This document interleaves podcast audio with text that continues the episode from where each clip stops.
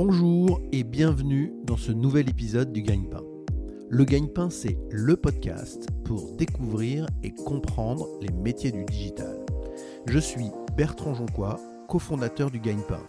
À chaque épisode, notre ambition sera de vous présenter un métier pour faire les bons choix dans votre projet professionnel et vous aider à trouver le gagne-pain qui vous convient. Les métiers seront présentés, racontés et détaillés par celles et ceux qui le font au quotidien.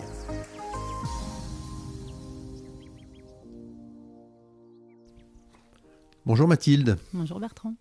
Merci beaucoup Mathilde d'avoir accepté l'invitation du, du Gagne-Pain. On va expliquer ton métier de Digital Learning Manager.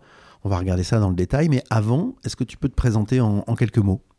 Alors, je m'appelle Mathilde Nasser, j'ai 31 ans. Euh, j'ai grandi en région parisienne où je suis restée à peu près toute ma vie et euh, bah, j'ai fait pas mal de choses dans ma vie. Euh, voilà, j'ai un parcours un petit peu atypique et je suis maintenant Digital Learning Manager depuis bientôt trois ans. Tu as fait beaucoup de choses, c'est vrai qu'on va essayer de regarder ça un peu dans, le détail. Est-ce que tu peux justement nous présenter ton parcours professionnel, c'est-à-dire comment tu as fait tes études et quels sont les, premiers stages, les premières expériences professionnelles que tu as eues? Alors moi, bah, je ne savais pas exactement ce que je voulais faire, donc c'est aussi pour ça que j'ai exploré pas mal de choses. J'ai commencé en éco-sociaux euh, à Dauphine, et à ce moment-là, je voulais travailler dans le patrimoine, dans les musées. Donc j'ai fait un stage au château de Versailles, au musée du Quai Branly. Euh, pas, mal. pas mal. Bah ouais. Et après, tu as changé. Et après, j'ai changé. Je me suis rendu compte qu'il euh, n'y avait pas exactement ce que je cherchais. Dans ces expériences, je me suis dit que j'allais tester autre chose. Et je suis partie du coup en école de commerce à l'ESSEC. Et là, ça m'a permis de découvrir tout le côté patrimoine immatériel. Donc j'ai travaillé en Champagne chez Dom Pérignon. Pas mal aussi. C'était sympa, il y avait pas mal de champagne.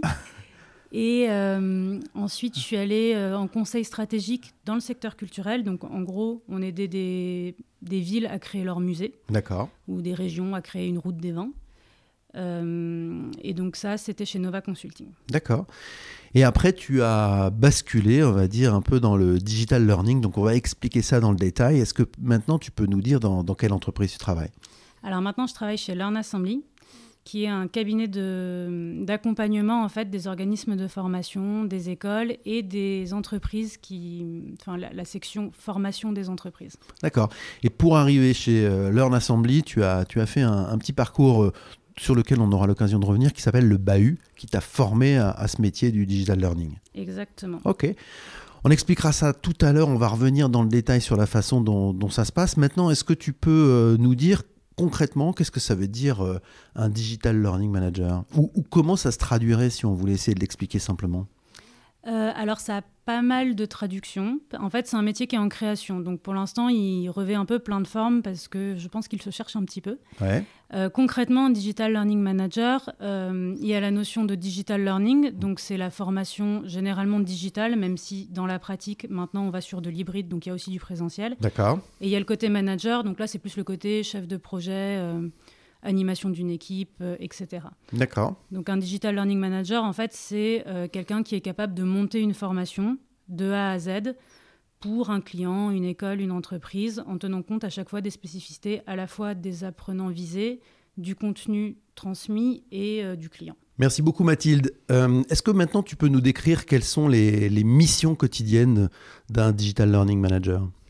Alors moi, dans le cadre de mon métier, donc chez Learn Assembly, j'ai trois principales missions qui sont euh, accompagner les structures de formation, euh, créer des dispositifs de formation et former des formateurs. D'accord, alors si on vient sur chacune d'entre elles, accompagner euh, les entreprises, ça veut dire quoi? Comment ça se passe? Bah, concrètement, accompagner des structures de formation, c'est les aider à définir leurs besoins. Donc les structures, ça peut être beaucoup de choses différentes. Ça peut être une école, ça peut être une université, ça peut être une entreprise.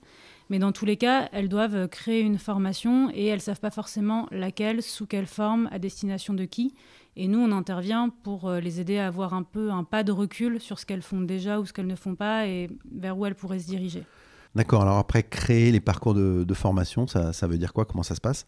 Ça, c'est plus standard. C'est euh, on a un besoin, on a une cible apprenante. Euh, comment on atteint cette cible Donc, en gros, c'est définir les objectifs pédagogiques, les contenus, les expertises, et surtout une grosse réflexion sur euh, est-ce qu'on fait ça en présentiel, à distance, avec quels outils et avec quelle validation. D'accord, c'est là où le digital intervient beaucoup, c'est-à-dire qu'il peut y avoir de l'auto-formation, il peut y avoir des formations enregistrées, euh, je sais pas quoi, du, des QCM, de l'organisation de validation des, des, expertises, c'est ça? Exactement, oui, le digital a un peu changé tout, et il y a eu le Covid aussi qui a changé énormément de choses. Tout le monde s'est mis un petit peu au distanciel, et en fait, euh, ce qui est génial, c'est que ça a ouvert sur plein de modalités différentes.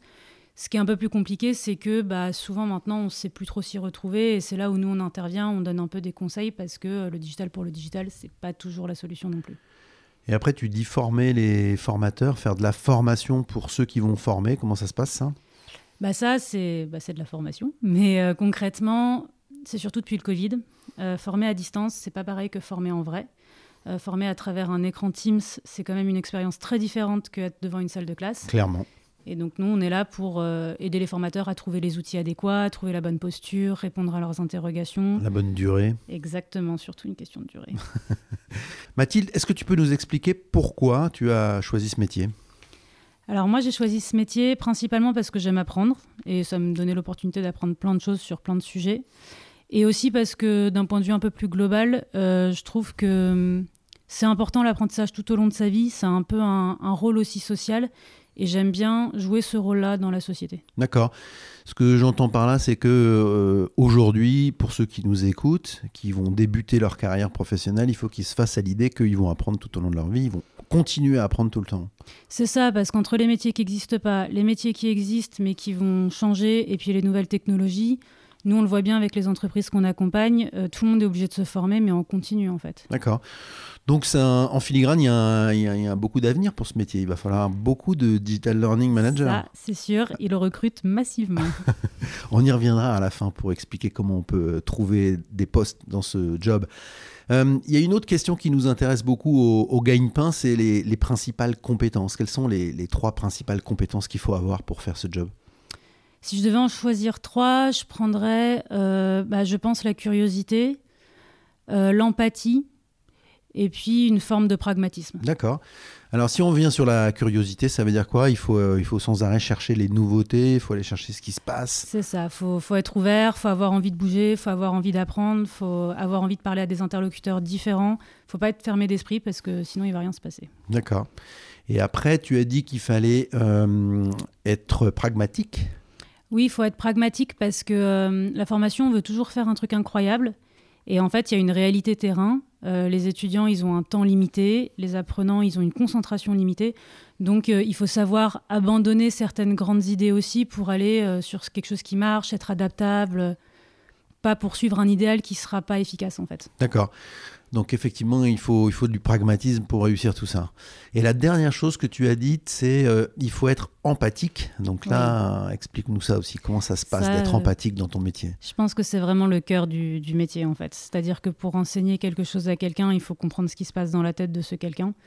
Et donc en fait, 80% euh, du métier, c'est se mettre à la place des apprenants et essayer de comprendre euh, ce qui va se passer dans leur tête quand ils seront face à la formation. D'accord, donc ça rejoint ce que tu disais tout à l'heure sur le fait que tu aimais apprendre, tu te mets à la place de ceux qui apprennent. Voilà, mais en même temps, il ne faut pas trop projeter sur eux notre manière à nous d'apprendre, parce qu'il y a plein de manières d'apprendre aussi. Donc euh, il faut passer du temps à discuter en fait avec les apprenants, et c'est souvent l'erreur qui est faite dans beaucoup de formations, c'est de ne pas avoir pris ce temps d'échanger et d'essayer de comprendre les apprenants. Est-ce que ça veut dire qu'on peut aussi, je ne sais pas quoi, faire une sorte de tour de chauffe avec des apprenants un peu lambda pour tester si ça marche bien Ça se passe ça? C'est une excellente idée et oui, c'est complètement recommandé, surtout quand on fait des dispositifs digitaux. Parce que euh, autant si on fait quelque chose à l'oral, on peut l'adapter, autant le dispositif digital, une fois qu'il est produit, il ne change pas. Donc c'est conseillé de le tester un petit peu avant de faire la production complète. Mathilde, est-ce que tu peux nous dire quelle est la, tâche quotidienne qui te plaît le plus dans ton métier et celle qui te plaît le moins? Alors celle qui me plaît le plus, je pense vraiment que c'est le, début quand il faut comprendre ce qui se passe. Euh, il y a toujours une problématique qui généralement se pose en termes de, compétences, de résultats d'entreprise. Et là, il faut la décortiquer et comprendre quel est le sujet de formation qui est à la base de cette problématique. D'accord. Et ça, j'aime beaucoup. Ça implique de faire parler des gens qui ne se parlent pas normalement. Ça implique de faire expliquer des choses qui sont jamais expliquées parce que tout le monde part du principe qu'on sait. Et donc, euh, c'est le moment où j'apprends le plus. D'accord. C'est un rôle un peu de coordination. Quoi. Il faut essayer de se, se, coordonner avec les autres, faire travailler les autres ensemble. Je dirais même plus euh, diplomate, euh, ah oui, diplomate intermédiaire. parce qu'en en fait, on fait parler des gens qui normalement ne se parlent pas. D'accord. Et l'enjeu, c'est qu'ils se parlent bien, enfin, sans, sans être en conflit, en se faisant comprendre. Et alors, quelle est la tâche qui te plaît le, moins? Bah ça, comme j'imagine dans beaucoup de métiers, ça relève plutôt de l'administratif. Euh, la formation, c'est quand même très euh, contrôlé, on va dire, et subventionné aussi. Mais du coup, ça implique euh, des conventions, des partenariats, beaucoup de tâches administratives. Je comprends très bien. Attention, QGP, la question gagne-pain. Combien ça gagne un Digital Learning Manager? Alors, c'est très différent d'une structure à l'autre, faut le savoir. Chez Learn Assembly, c'est entre 38 et 50 cas annuels euh, en fonction de la seniorité. D'accord. Et est-ce qu'il y a des, primes? Comment ça, ça marche ça? Alors oui, nous, on a des primes qui sont des primes euh, communes à l'entreprise en fonction de nos résultats annuels. D'accord. Euh, est-ce que tu pourrais également nous dire quel a été le, plus grand défi que tu as eu à, relever en arrivant dans ce métier? Bah, Je dirais le vocabulaire parce que c'est quand même un monde en soi avec un vocabulaire rempli d'acronymes. Et c'est vrai qu'en arrivant, tout ce qui est OPCO, VAE, LMS, c'était un petit peu flou. D'accord. Donc ça, c'est vraiment des, des, problématiques liées à, l'enseignement. On est vraiment sur des choses complètement spécifiques à l'enseignement qu'on ne connaît pas si on n'a pas travaillé déjà dans ce métier. Euh, je dirais à la formation en général. À la formation. Parce que c'est pas forcément que scolaire, il y a aussi toute la formation continue. D'accord. Et puis après, il y a tout l'environnement euh, dont tu parlais avant, c'est-à-dire administratif sur le financement des formations. Il y a beaucoup de financement pour les formations en France, mais c'est vrai que c'est très très très complexe parfois. Voilà, faut, faut rentrer dedans, on va dire. D'accord. Euh, et alors, quelle a été la, plus grande surprise quand tu es arrivé dans, ce métier? Euh, Ça a été de constater que euh, souvent les formations sont construites en partant du, besoin de l'employeur et ne sont pas forcément construites en partant de la réalité des apprenants. D'accord, ça c'est l'empathie dont tu parlais tout à l'heure. Oui, c'est l'empathie et puis le temps aussi d'aller voir concrètement ce qui se passe. Euh, moi, je me souviens par exemple d'une entreprise qui avait construit un, magnifique dispositif de formation euh, en ligne, qui, franchement, qui avait coûté très cher et qui était objectivement très beau. Sauf qu'il est tombé complètement à côté de la plaque parce qu'ils avaient oublié de vérifier que les apprenants avaient une connexion Internet qui fonctionnait, parce qu'ils étaient dans des, dans des usines sur site et en fait, bah, ils pouvaient juste pas utiliser le dispositif. C'est un peu embêtant. Un petit peu d'argent perdu. Est-ce que tu peux nous dire également, euh, Mathilde, qu'est-ce que tu changerais dans ton parcours si tu devais changer quelque chose?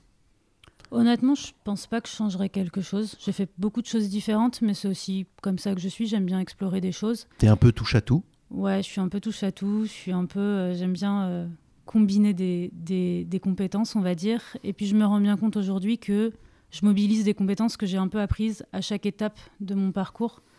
Donc finalement, ce qui fait que j'apprécie autant mon métier aujourd'hui, c'est que euh, je suis capable de mobiliser tout ce que j'ai pu faire avant. D'accord. Et ce côté touche à tout, t'a aussi permis de trouver ce métier et de rencontrer celui ou ceux qui t'ont appris ce métier? Oui, c'est vrai. Moi, c'est un métier que j'ai découvert euh, par hasard, en fait. Euh, on était juste après le Covid, donc moi, je bossais dans le tourisme, ça se passait à cette époque-là. Pas terrible. C'était pas fou. Du coup, bah, j'ai tradé sur LinkedIn hein, concrètement, j'ai exploré, j'ai appelé des gens, j'ai discuté. Et euh, je suis tombée sur ce métier qui avait euh, l'immense avantage de réunir des choses que j'aimais, donc la transmission, la découverte, et qui avait aussi l'autre immense avantage de recruter. D'accord. Et c'est grâce au bahut que tu as fait ça C'est ça. Donc du coup, je suis, on m'a recommandé de passer par le bahut parce que il faut quand même une connaissance euh, pédagogique, de formation, et euh, le bahut, donc c'est un bootcamp, à l'époque où je l'ai fait, en tout cas, c'était un bootcamp à Lyon, euh, qui permettait justement d'avoir toute cette euh, connaissance, tout ce vernis pédagogique pour pouvoir ensuite travailler en entreprise. Ok, excellent. On mettra les liens vers le bahut dans le podcast pour ceux que ça intéresse et qui veulent aller un peu plus loin.